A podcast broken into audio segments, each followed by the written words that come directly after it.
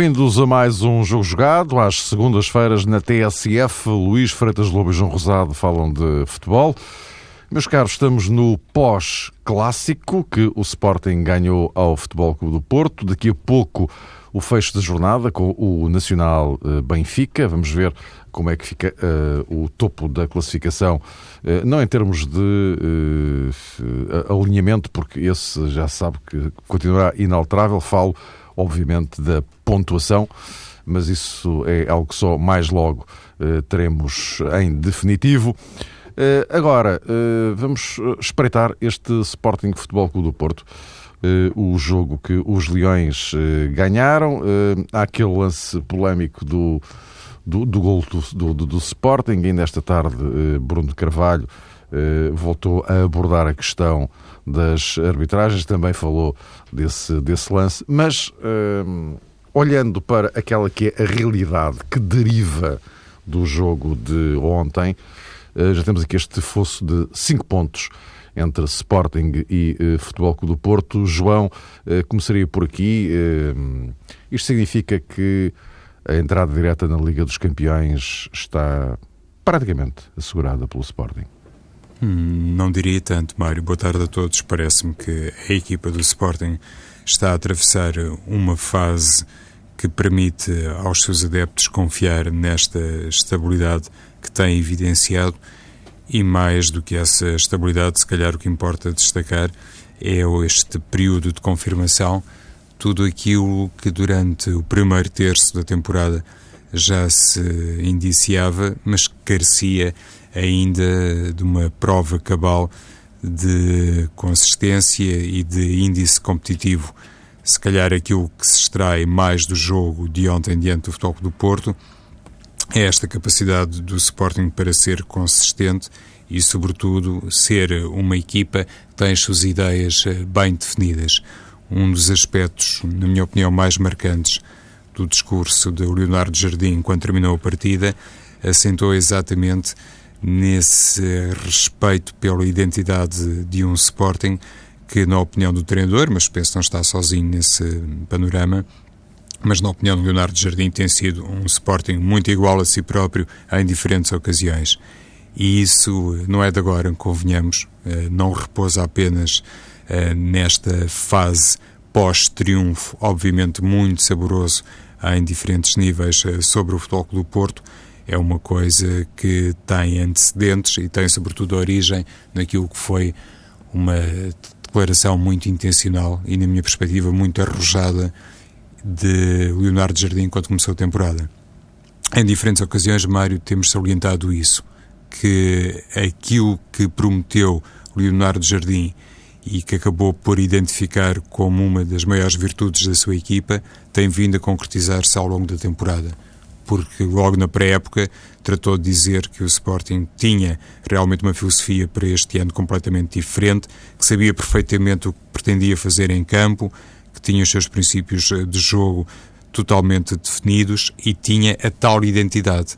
Isso foi dito ainda o campeonato nem sequer tinha arrancado. Por isso, na minha perspectiva, quando ontem, no rescaldo desse triunfo sobre o Floco do Porto, o Leonardo Jardim recuperou essa frase, ou recuperou essa ideia, isso para mim também serve para concluirmos que o Sporting realmente fez um trajeto coerente, capaz e que só isso, no fundo, lhe permitiu também ontem levar de vencida um Futebol do Porto que estava a viver uma fase diferente sob o comando de Luís Castro, porque, atendendo às circunstâncias do desafio, parece-me que o Sporting teve claramente que se mostrar bastante racional, sobretudo depois do intervalo, e tinha para este jogo, de facto, um, um plano muito bem estabelecido.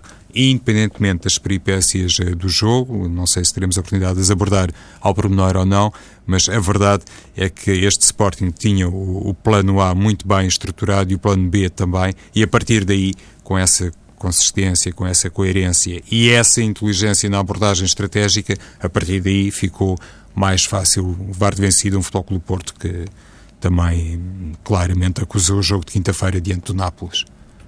Aliás, Luís, um, um clássico a, a, meio dos dois jogos com, com, com o Nápoles. Na quinta-feira o, o, Porto tem esse problema para resolver em, em Itália.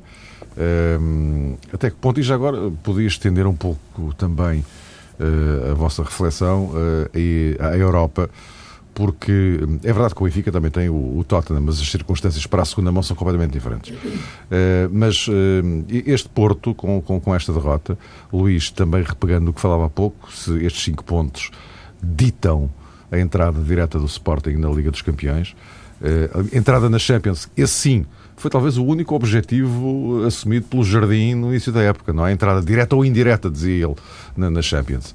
Uh, se isto já resolve essa questão, uh, ou se este Porto agora, uh, obrigado a, entre aspas, dispersar-se noutras frentes, onde terá mais hipóteses do que no campeonato, enfim, a gestão destes dois lados, como é que, como é que tu prevês que isto possa evoluir? Vamos ver. Em primeiro lugar, boa tarde e um grande abraço a todos. Vamos ver, ainda há, ainda há bastante campeonato para jogar, mas neste momento está, está tudo na mão do, do Sporting em relação à conquista do, do segundo lugar e mais do que isso, é, é pôr pressão em cima, em cima do Benfica. Estamos a falar eh, pouco antes do jogo Nacional, Benfica Nacional, Nacional Benfica, e neste momento é, é de capital importância saber de facto o desfecho desse jogo e perceber como é que o, quadro do campeonato em relação às últimas jornadas e neste momento a relação Sporting-Benfica. Falou-se muito neste Sporting Porto para o segundo lugar e é verdade porque a matemática de facto indicava essa, essa forma de, de perspectivar o jogo, mas o Sporting pode continuar a colocar pressão em cima, em cima do Benfica Uh, Só um parênteses rápido. A questão do segundo lugar, como toda a gente percebeu, tinha a ver com o facto de depender uh, do Sporting em primeira instância. Essa luta do segundo lugar dependia dele. Quanto ao primeiro, depende do Benfica. Portanto, já depende de, terceiros, né? daquilo que o Benfica fizer ou não fizer. Sim, sem dúvida. Uh, mas há muitos jogos ainda em relação ao Benfica. A deslocação nacional hoje, a deslocação a Braga, o último jogo no Porto e, portanto, há muito que ainda para, para jogar. Agora, aquilo que me parece em relação à, à questão que tu colocavas do, do, do Nápoles e dos jogos da Liga, da Liga Europa, uh, eles aparecem numa altura em que o Porto percebe que o campeonato uh, fica perdido, e fica num território muito estranho para aquilo que é a forma de, de se viver dentro do Porto. É um Porto que fica em terceiro lugar, fica, pode ficar hoje a 12 pontos do, do Benfica, e isso é algo com que o Porto não está habituado a, a conviver. E o trabalho que o Luís Castro tem que fazer agora, e toda a estrutura do Porto, é colocar aqueles jogadores novamente a pensar uh, na mesma dimensão Porto, sem estar, em termos de conquistas, uh, mesmo, ao mesmo nível do, do que foram três décadas. Isso, de facto, é, é, o mais complicado e, por isso, o jogo de, de, de Itália é, é, de facto, muito, muito, muito importante para, para o Porto, o jogo, o jogo com o Nápoles. É, é muito importante o Porto ter ali uma afirmação de personalidade, mas o jogo difícil. Uh, Alexandre está castigado. Não sei se Maicon vai recuperar ou não. Uh, e estou a falar aqui de dois jogadores fundamentais. E estreia-se Fabiano. Uh, e, uh, e Abdoulaye não pode jogar. Abdoulaye não pode jogar, exatamente. E portanto, tu olhas para a defesa do Porto neste momento, tens Danilo e Mangalá. como é que vai Luís Castro compor esta equipa? Desde o início da época bato na tecla do Porto ter dois laterais que chegam a esta fase da época completamente desgastados e com a língua de fora. Aliás, quem viu o jogo hoje, ontem, via a dificuldade do Danilo em recuperar, e vi um Alexandre hoje mais mais comedido, um jogador muito inteligente e, portanto, percebe que já não pode ir e vir, avançar e defender com a mesma rotina, com a mesma rotação com que fez no início, do, início da época, ou até meio da época, e agora protege-se mais e fica mais atrás. O Porto perdeu um pouco da capacidade que tinha dos seus laterais, porque só tem dois, e, de facto, sobrecarrega-os com, com, com muitos jogos. E, portanto, esse jogo, esse jogo é muito importante, para o Porto definir uh, exatamente aquilo que pode ser o seu final de época e a questão do, do segundo lugar. Uh, eu penso que para o Porto, sinceramente, segundo lugar ou terceiro lugar é uma coisa que não tem importância nenhuma. Na minha leitura, sincera. Uh, tu podes me dizer, é o puramente direto, uns 8 milhões. Eu acho que para o Porto, a partir do momento em que fica tão longe do Benfica, naquela casa não se pensa noutra coisa. Uh, isso de facto é que mata. E, portanto, agora o segundo ou o terceiro... Quer dizer que estão a pensar mais da Taça de Portugal, por exemplo? Ganhar ao Benfica, exatamente, e na Liga Europa poder... E já não poder... falo da Taça da Liga, porque isso nem se sabe muito bem quando é que vai ser, não é? Mas estou a falar da Taça de Portugal. Sim, a taça, Essa já está agendada. Sim, a Taça de Portugal e, e, a Liga Europa, não é? Uhum. Portanto, uh, a questão do segundo e terceiro lugar, claro, claro, que é, claro que é importante, não é? Como é evidente, até para preparar a época seguinte, quanto bem não seja por causa dos playoffs e, e, e Agora, não, não, não é por aí, de facto, o que perturbou o Benfica, o que perturbou o Porto é ficar à distância que está, que está, que está do Benfica e, e ter que fazer uma análise interna profunda para perceber porque é que isto aconteceu. E mais do que perceber porque é que isto aconteceu, é evitar que isto volte a acontecer na próxima época. Porque uh, nota-se que a equipa, eu já o digo desde o início, estes jogadores podiam dar mais, mesmo, foi por isso que eu nunca analisei este Porto em função das saídas de Moutinho, parei essa análise à segunda jornada, como disse aqui várias vezes, porque isto é outra equipa com outros jogadores, uh, e portanto podia dar mais. Uh, e aquilo que me parece é que, é que o plantel está muito longe de, ser, de, ser, de ter a qualidade que, que devia ter em muitas, em, muita, em, muitas, em muitas posições. Penso que Luís Castro devolveu personalidade à equipa. Isso foi muito importante na forma como entrou ontem em Alvalade. Podia ter estado a ganhar ao intervalo e o jogo seria seria diferente necessariamente. Poderia ter perdido na mesma, como é óbvio, mas essa afirmação de personalidade que o Porto teve ontem em Alvalade, no campo de um grande, não o teve, no mesmo relevado, no jogo da Taça da, Taça da Liga, em que acabou com o Paulo Fonseca a dizer que foi bom ter empatado 0-0, no jogo em que o Porto foi dominado, e no jogo na Luz, em que o Porto foi claramente dominado como não era há muitos anos na, na luz. E, portanto, é, o resgatar do ADN Porto é que neste momento é, é, é, é importante mais do que a questão do, do, do, segundo lugar. Ontem isso foi parcialmente resgatado, mas a equipa é curta neste momento para poder jogar a Liga Europa e campeonato ao mesmo tempo, com, com esta proximidade e com este estado mental em que a equipa está, porque vê-se que ontem, quando o Sporting faz o golo, o Porto também se perde taticamente, mas perde-se emocionalmente. Um, até o próprio Quaresma, que faz uma primeira parte de sonho, depois na segunda parte perde-se perde taticamente. Agora, claro, para terminar, e porque fizeste a análise a partir do Porto, porque foi, foi, foi, foi, foi a forma como me lançaste, mas o mérito de tudo isto, ou da forma como o jogo decorreu, sobretudo na segunda parte, é do Sporting, sem dúvida nenhuma, e na forma como no meio campo o William Carvalho foi o monstro habitual a ganhar a bola, a inteligência do Adrian, que voltou a jogar na tal posição que eu acho chave, e na, ontem, na semana passada, perdão, falava nisso, porque, que o Jardim, porque o Jardim, contra o Braga ele não podia ter jogado, não, podia, não jogou. Uh, contra o Setúbal, contra o Vitória, como já gostam as pessoas de Setúbal de falar, que se, que se chame, uh, ele jogou numa posição mais adiantada, porque, porque o Jardim insistia no Magrão. Uh, estranhamente, como, como, eu, como, eu, como eu disse e escrevi. Uh, naturalmente, já não insistiu no Magrão neste jogo contra o Porto e já voltou à forma natural. O Guilherme Carvalho, Adriano e André Martins e a equipa passou, passou, passou a jogar melhor. Uh, é evidente que jogar com Slimani na frente a equipa tem, tem tendência a jogar mais em profundidade. Eu não disse que o Sporting jogava mais direto com, com, com, com o Slimani, agora acaba as jogadas de uma forma mais, mais direta, que é uma coisa completamente diferente. Uh, isto é, os jogadores no meio-campo, quando têm a bola e procuram também abrir nos flancos, quando têm Montero na área, constroem a jogada ou finalizam a jogada de forma apoiada, em tabelas, a renta à relva. Quando vêem Slimani na área, constroem a jogada desde trás em forma apoiada, mas depois chegam aos últimos 30 metros, bola, bola no, no, nos flancos e cruzamento. Portanto, acabam de forma diferente. Foi isto que disse antes, durante e depois do jogo. E, portanto, é uma forma diferente de jogar, com Slimani ganha dimensão física, com, com Montero ganha mais, mais posse de bola. Penso que Jardim, claro, há, há momentos em que hesita, quando hesita uh, e altera a forma de jogar do meio campo, tira, na minha leitura, a melhor forma de jogar da equipa do Sporting, que é esta forma apoiada. Quando consegue conciliar as duas coisas, como ontem fez em muitos momentos do jogo, consegue colocar uma equipa muito completa no meio campo e no ataque.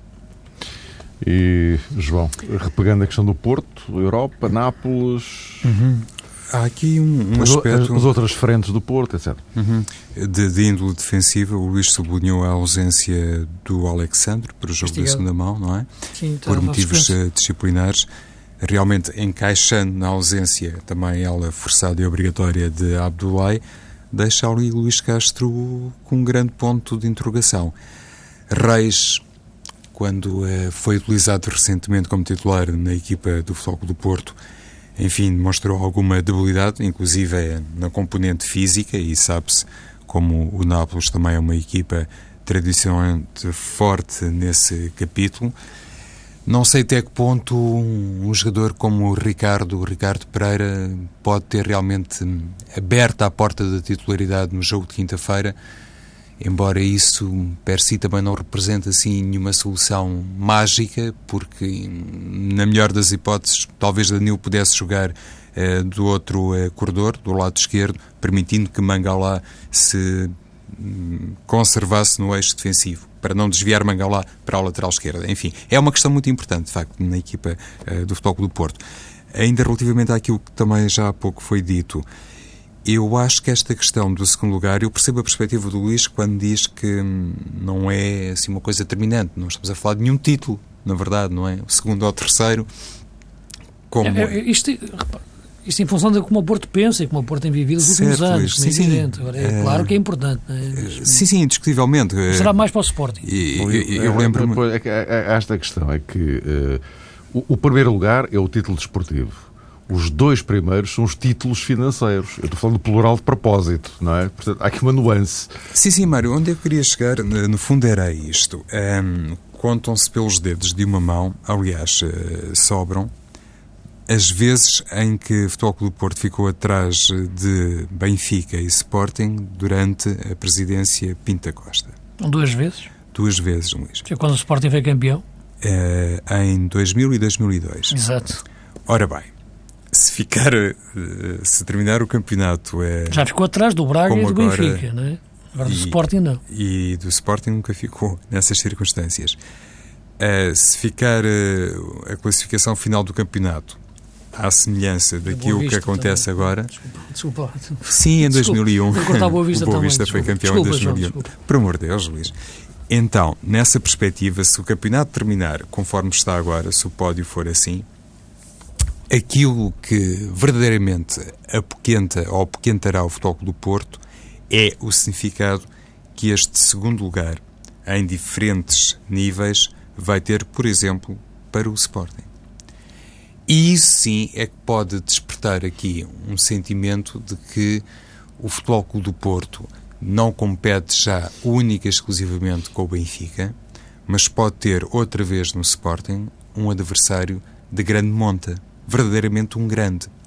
Porque o retorno financeiro que o Sporting vai buscar com essa eventual qualificação direta para a Liga dos Campeões, esses 8, eh, qualquer coisa milhões de euros, atendendo à maneira como o Sporting está organizado e elabora a sua política no futebol, podem significar esses 8 milhões, grosso modo, uma quantia extraordinariamente importante para redefinir objetivos e qualificar a equipa do ponto de vista competitivo para 2013-14. E isso não é uma questão menor para o Futebol do Porto. Em primeiro lugar, também não será para o Benfica, de acordo. Mas o que pretendo dizer é que esta este receio, esta ideia, este fantasma de que o Porto pode estar outra vez no último lugar do pódio no plano nacional, comparativamente a Benfica e, e Sporting, de certeza que vai implicar um esforço no limite, pé no acelerador, para que a equipa não fique em terceiro lugar no campeonato. Não que isso valha qualquer coisa de espetacular ou possa inclusivamente servir para a massa associativa pensar que a época não foi, afinal de contas, assim tão má como isso. Obviamente que não vai servir para isso. Agora, numa época de reestruturação, numa época em que inclusivamente, enfim, soa que Pinto da Costa se debaterá inclusivamente com alguma disputa interna pelo poder uh, no Dragão, este, este cenário de ter outra vez Benfica e Sporting à frente do Futebol Clube do Porto, isso sim, podendo indiciar, se quisermos, uma nova era, ou pelo menos um Sporting mais competente e mais apetrechado financeiramente, isso sim parece-me pode ser preocupante, uh, especialmente preocupante para o, para o Porto. Uh, já uh, vamos falar, uh, porque falámos aqui do, do, do, Porto na Europa, eu gostaria de falar uh, convosco também do Benfica na Europa. o quadro é completamente diferente, depois daquela fantástica exibição em Londres frente ao Tottenham. Mas, antes disso, eu aproveitava para dar um salto até à Chopana, onde está o Paulo Cintrão, que mais daqui a pouco vai relatar o Nacional Benfica, porque Paulo nesta altura já há 11 disponíveis das eh, duas equipas. Precisamente, eh, boa tarde Mário Fernando, Luís Freitas Lobo, João Rosado vai estar comigo daqui a pouco. Boa tarde para todos. Cai a noite no, no Funchal, também aí no continente cai a noite. Está fresquinho aqui em cima no Estádio da Madeira e o, já equipas estão ambas em aquecimento. Assim, a equipa do Nacional vai jogar com Gotardi na baliza, quarteto defensivo composto por João Aurélio à direita, uma novidade, esperava-se que jogasse o moçambicano Zain Zinedine. Depois, ex-defensivo Miguel Rodrigues e mexer na esquerda Marçal. Dois médios mais defensivos, Ali Gazal e Goma. Diego Barcelos compõe o triângulo de meio campo. Candeias deverá jogar pela direita, Mário Rondon pela esquerda. Giannini eh, será o ponta de lança da equipa de Manuel Machado. Quanto à formação eh, do Benfica, um 11 que se esperava, já sabe que Feiza castigado não poderia jogar. Entra Ruben Amorim para o seu lugar. Assim, o Benfica com o Black na baliza, Maxi Pereira, Luizão, Garay e Siqueira na defesa defesa, Ruben Amorim e Enzo Pérez na zona de meio campo, Markovic e Gaetan nas alas, Rodrigo um bocadinho atrás eh, de Lima, que à partida é o homem mais avançado da equipa de Jorge Jesus. Banco do Nacional, opções eh, para Manuel Machado, o guarda-redes Ricardo Batista, Zainadine, Rafa J, Lucas, Camacho e Reginaldo, quanto outras opções para Jorge Jesus, o guarda-redes Paulo Lopes, também sabe que Arthur eh, está lesionado, Cardoso, Suleimani, Salve Sálvio, Silvio, André Gomes eh, e Jardel. Eh, o árbitro, eh, já sabe, provocou também alguma polémica e sucederam alguns acontecimentos na zona de Braga devido a esta nomeação. É o senhor Manuel Mota, estádio da Madeira, para ver se que encha hoje cerca de 5 mil pessoas para ver um jogo que começa às 19h15. Então, até já, jogo às 8 da noite. Vamos uh, olhar, meus caros, agora convido-os a uh, espreitarem este 11 do, do Benfica e do Nacional, também se quiserem dizer alguma consideração, mas em relação a este 11 do Benfica, isto, Luís, temos na quinta-feira o Tottenham na luz, a seguir o Benfica, perdão, o Benfica recebe a, a Académica e logo a seguir primeira mão da meia-final da Taça de Portugal no Dragão com o Futebol Clube do Porto. Esta é a sequência imediata do Benfica, que depois eh, tem mais uma jornada do campeonato e regressará à Liga Europa logo a seguir. Ainda não sabe com quem. Eu já estou a falar do pressuposto que o Benfica eliminou o Tottenham, porque se isso não acontecesse seria uma coisa absolutamente eh, inimaginável. Mas eh, esta é a sequência que, que o Benfica tem no imediato. Eh, crucial o jogo de hoje sem dúvida, é um jogo que eu acho que é decisivo, sinceramente. Decisivo, repara uma coisa, não é decisivo agora, neste momento, matematicamente, mas acho que no final da época, quando fizermos as contas, vamos perceber que este jogo teve uma importância capital, porque neste momento Uh, se o Benfica falha hoje e permite a aproximação do Sporting, não, não impede de gerir depois da melhor forma a relação campeonato, uh, Liga Europa e, e, taça também, mas sobretudo aquilo que eu acho que são as prioridades, como tenho vindo a dizer ao longo, ao longo dos meses, o campeonato e Liga Europa. Acho sempre que a Liga Europa deve ser uma prioridade, a Comissão Europeia deve ser, deve ser sempre uma prioridade para um, para um, para um grande português. Sobretudo quando entram na Liga Europa e podem ganhá-la, da forma como está. E, e portanto, este jogo é muito, muito, muito importante para, para o Benfica e Jorge Jesus arrisca, arrisca aposta tudo, como é evidente. Uh, vamos ver a equipa do Nacional, é uma equipa muito bem, muito bem organizada. Uh, interessante a, a, composição da equipa do, do professor Manuel Machado. Uh, joga com os dois egípcios à frente da defesa, sobretudo o Gomá, que eu acho que é um miúdo com uma qualidade técnica notável com a bola, condição de jogo, leitura. Daqueles jogadores quando pega na bola, tu olhas e ficas, pá, este, que bem que ele joga, né? E portanto. Há ali eu, qualquer coisa. É ali qualquer coisa, exatamente, há ali qualquer coisa. Uh, e, e portanto, acho que pode ser, acho que vai ser um grande jogo. Bem disputado, vamos ver qual será o resultado, acho que vai ser muito, muito importante, claro, para, para, a pontuação, para a classificação que ficar hoje no, no, fim do dia, mas com o transfer que tu referes para, para os jogos seguintes. O Benfica tem a eliminatória controlada em relação, em relação ao Tottenham, sobretudo pela forma como o Tottenham joga, porque o 3-1 foi, um, foi, foi, foi resultado de uma superioridade clara, não foi só pelas circunstâncias do jogo, podia ser 3-1, mas perceberes que de repente o Tottenham pode ser mais perigoso, acho que, que dificilmente o será na, na luz. Uh, depois do jogo o campeonato, frente a uma excelente académica de Sérgio Conceição, que está a jogar muito bem, grande trabalho do Sérgio. Fala-se muito pouco de Sérgio Conceição. Por acaso foi a primeira equipa a ganhar ao Porto esta época. Foi, foi a académica. Uh, e, portanto, quando o Marco ganhou, eu gosto muito do Marco Silva, mas fez-se logo. O Marco, de facto, tem, tem boa imprensa, não há, não há dúvida nenhuma. Eu gosto muito do Marco, acho que é um treinador, já, já ele já o sabe, conhece-o bem desde a segunda Liga, já, dizia, já lhe dizia isso quando ele estava na segunda Liga o Estoril. Mas tem boa imprensa. O Sérgio não tem tanta imprensa como, como o Marco, e é um grande treinador que está ali na académica. Uh, e, e, portanto, o Benfica tem jogos difíceis pela frente. O Sporting eh, pode tentar forçar ao máximo a aproximação ao Benfica, porque pode jogar com uma coisa. Neste momento está a 7 pontos, são muitos pontos. 7 pontos, o Benfica ganhasse hoje, não é? Se não ganhar, 4. Uh, a última jornada é um Porto-Benfica. E isso pode ser muito importante para o Sporting. Aquilo que, que nós achávamos que podia ser muito importante para, para o Porto, pode ser neste momento muito, muito importante para o Sporting. Porque um Porto-Benfica, na última jornada, com o Sporting a dois pontos, por exemplo, cuidado, é? o Porto aí não é para o Porto ser campeão, mas já te expliquei que a, a guerra Porto-Benfica, entenda-se esta guerra em termos futebolísticos e no, no, no sentido. Uh, não sei se a guerra pode ser utilizada alguma vez num, num sentido positivo, mas percebendo as pessoas percebem, as pessoas inteligentes percebem. E, portanto, o Sporting fazer essa pressão até à penúltima jornada, eh, porque na última jornada há esse confronto Benfica-Porto, uh, Porto-Benfica. Agora é difícil, o Benfica tem tudo na mão nesta altura.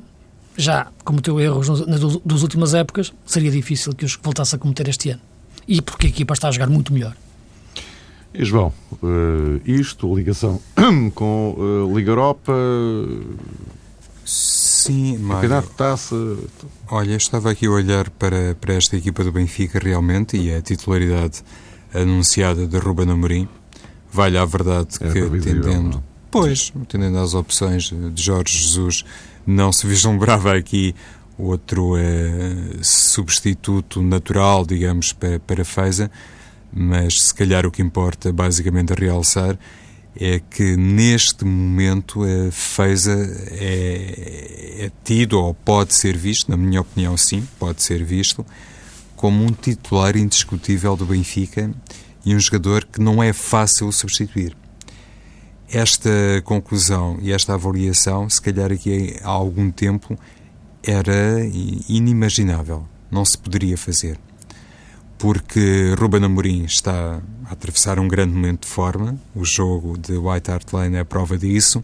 É um jogador cujas características são subejamente conhecidas e normalmente identificam alguém com muito critério e com grande leitura tática e do ponto de vista técnico é também um jogador muito acima da média. Em suma, é um belíssimo jogador, mas o Benfica, atendendo à forma como normalmente se movimenta em campo, gosta muito de ter o médio mais defensivo perto dos defesas centrais. E eu estava a olhar aqui para a equipa de Manuel Machado e a colocação de Diego Barcelos, provavelmente neste espaço de Ruben Amorim, ali entre linhas, como ele gosta de jogar, representa algo profundamente traiçoeiro, sem querer ser ofensivo com o termo, e não sei até que ponto é que o Benfica não vai ser uma equipa com déficit nesta zona.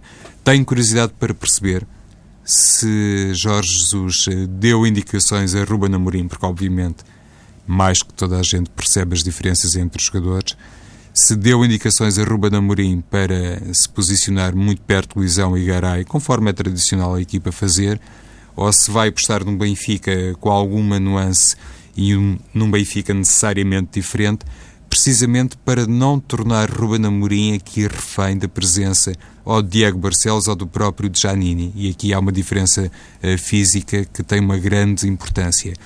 Parece-me que, nesse sentido, uh, Manuel Machado está, está a ver bem esta ausência, uh, eventualmente penalizante, de Feiza, embora também me pareça que o Nacional, com João Aurélio e Marçal, nos corredores laterais, isto no plano mais uh, defensivo. Abre aqui muito espaço também para Markovic e Nico Gaetan.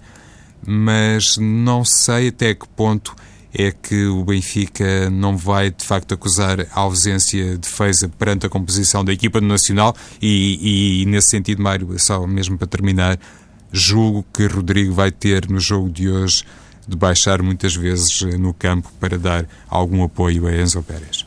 Uh, diz Luís, ias acrescentar alguma coisa? Não. Não, eu, é que, se eu ia lançar aqui só mais uma coisinha. Sim, podes lançar. Não, o toque é muito rápido. Em relação àquilo que o João dizia, a, a, a função do Rodrigo, o Benfica melhorou muito defensivamente porque os avançados agora defendem muito. De facto, a lesão do Cardoso, os problemas do Cardoso, acabou por indiretamente ajudar o Jorge Jesus. Não sei se ele teria a mesma opção com, com, com o Cardoso sempre, sempre em ótimas condições, mas Lima e Rodrigo defendem hoje de uma forma que começam a, defender com os avançados, a impedir a saída de bola da equipa adversária. uma coisa que temos que abordar depois, mais à frente, quando tivermos mais tempo, a questão desde a saída de Matites. Eu acho que o Benfica melhorou defensivamente porque melhorou em termos do modelo de jogo pretendido pelo Jorge Jesus e a forma dele treiná-lo. Porque fez ao tipo de jogador, como eu disse naquela altura, é disseste, que encaixa naquilo que o. Fez é, é mais a Jesus. É? Exatamente. É? Uh, uh, João, uh, enfim, isto agora mas é uma questão que já muita gente começa a, a levantar, que é se as coisas correrem bem uh, ao Benfica no campeonato, e o correr bem é uh, basicamente ganhar estes dois jogos, Nacional e Académica, porque são os dois imediatos, e portanto, na pior das hipóteses, mantendo os sete pontos de avanço sobre o Sporting, o, Benfica poderá começar a apontar seriamente baterias para uma, uma Liga Europa. Também vamos ter o um sorteio na sexta-feira, não sabe qual é o adversário, mas até pode vir um adversário relativamente acessível. E, e eu, não é? E portanto, começar a lidar com o campeonato seguro, entre aspas, e uma aposta mais séria na, na Liga Europa, sem, se quiseres, os constrangimentos da época passada, em que, em termos de campeonato, as coisas não se definiram até ao fim não é? E, portanto, ou não se decidiram antes do fim, muito antes do fim. Sabes que eu tenho a ideia que Jorge Jesus, de alguma maneira, eh, ou já antecipou essa tua pergunta, ou já respondeu, pelo menos parcialmente, a ela, quando escolheu a equipa para jogar diante do Tottenham na primeira mão. Porque Jorge Jesus fez quatro mudanças, mas basicamente apresentou uma equipa com qualidade suficiente, isso ficou provado, para ganhar no terreno eh, do Tottenham e, sobretudo, para demonstrar essa candidatura do Benfica à Liga Europa. Isso, para mim, foi absolutamente explícito. A permanência, quer de Luizão, quer de Garay, do próprio uh, Siqueira, enfim, aquilo que também foi, por um lado, a titularidade de Rodrigo, na minha perspectiva, atesta a importância que Jorge Jesus deu ao jogo e, obviamente, à permanência do Benfica na prova. Isso é o aspecto, para mim, mais uh, saliente e que já prova que o treinador não foi assim tão flexível e tão elástico quando escolheu uh, os 11 titulares para o desafio diante do Tottenham. Convém recordar também Markovic estava no 11. E a partir daqui, parece-me, face até ao resultado da primeira mão, que Jorge Jesus está realmente obrigado a lutar pela presença na final da Liga Europa, porque ultrapassar o Tottenham é um passo de gigante. Falta fazer isso, é verdade. Não, não está já apurado o Benfica. Agora, aquilo que é o discurso exterior de Jorge Jesus e aquilo que são as suas opções eh, para os jogos demonstram aqui um certo, um certo desfazamento, para não dizer uma certa incoerência, mas que, enfim, que, que a bota não bate com a perdigota, não. Ou seja, a ponte, Luís, eh, a ponte Liga Europa já estará a ser eh, lançada ou preparada, já nesta perspectiva. É isso. Em relação à equipa? Uhum. Sim. Em relação àquilo que, aquilo que dizia há pouco, isto é a partir do momento em que do lado do campeonato as coisas fiquem uh, mais seguras, por, sim, virar completamente a agulha para o outro lado. Claro, é? é? por isso que eu referia que, que, que, este jogo é muito importante porque permite essa, essa, essa gestão, olhando aquilo que serão os jogos que o Benfica vai ter mais em casa até ao final, ao final, ao final da época em termos de campeonato. São quatro, se não me engano. São quatro, aliás, na, na penúltima e antepenúltima jornada exato, são, são exato, feitas exato. em casa, antes, antes de ir ao Dragão. Uh, e, e Setúbal e Olhanense, se não salvo erro. Uh, e, portanto, uh, são, é, decisivo. E, portanto, para, para estes, estas saídas que agora vão ser Nacional, ao Nacional e ao Braga. Portanto, são os dois, os dois jogos teoricamente mais difíceis, embora o Benfica já empatou em casa com o Aroca, portanto isso pode acontecer. Isto é, sabemos que no futebol isto é sempre muito relativo, mas temos que fazer análise a partir de, de, desde estes prismas. Uh, e parece-me que, que, que, é por aqui. Uh, o plantel uh, está, está a render muito neste, nesta fase da época. perceber isso terá uma análise mais, mais prolongada. Qual foi o momento do clique em que o Benfica de facto conseguiu que Jorge Jesus entendesse melhor a forma do processo global para gerir bem o plantel, porque começou muito mal a época. Não vamos esquecer aqui o Benfica começou a época a perder na Madeira, começou com problemas enormes com a definição de Óscar Cardoso, começou com o Porto a conseguir ter 5 pontos de avanço, começou com muitos problemas internos, com Jorge Jesus até sem empatia com o grupo, portanto, com todos os analistas a escrever o pior de Jorge Jesus, a dizer que tinha acabado, que era o fim, e são exatamente os mesmos, que agora dizem que Jorge Jesus é a oitava maravilha do mundo e, portanto, é, é, é esta forma que nós temos em, em, Portugal de ver futebol. Mas há razões para isto ter acontecido e, é, e vamos ter tempo para ver, para falar disso ao longo, ao longo dos, próximos, dos próximos programas. Uh, mas há uma coisa que o Jorge Jesus tem que, tem que perceber e tem que. E é isso que o faz ganhar muitas vezes, mas isso também que o pode fazer perder. É ter a noção exatamente de que existe o céu e a terra, não é? E existe saltar para fechar um golo e ajoelhar quando se sofre um golo. E, e um treinador grande como ele é a pensar tem que ser grande sempre em todos os momentos. E com isto estou a falar como é evidente o comportamento que ele teve no jogo do White Hart Lane, que é altamente reprovável.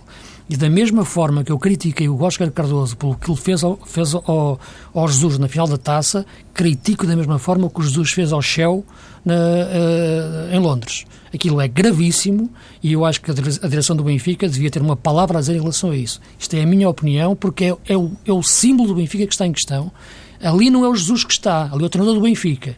E ali não é só o Shell, é um símbolo, um homem que tem quatro décadas de Benfica, tem nove campeonatos, tem. É um homem enorme. Troféus, é um homem enorme para o Benfica. E o que o Jesus fez é altamente reprovável. E isso merece que o Presidente diga qualquer coisa em relação àquilo. Isto não pode passar como se nada fosse.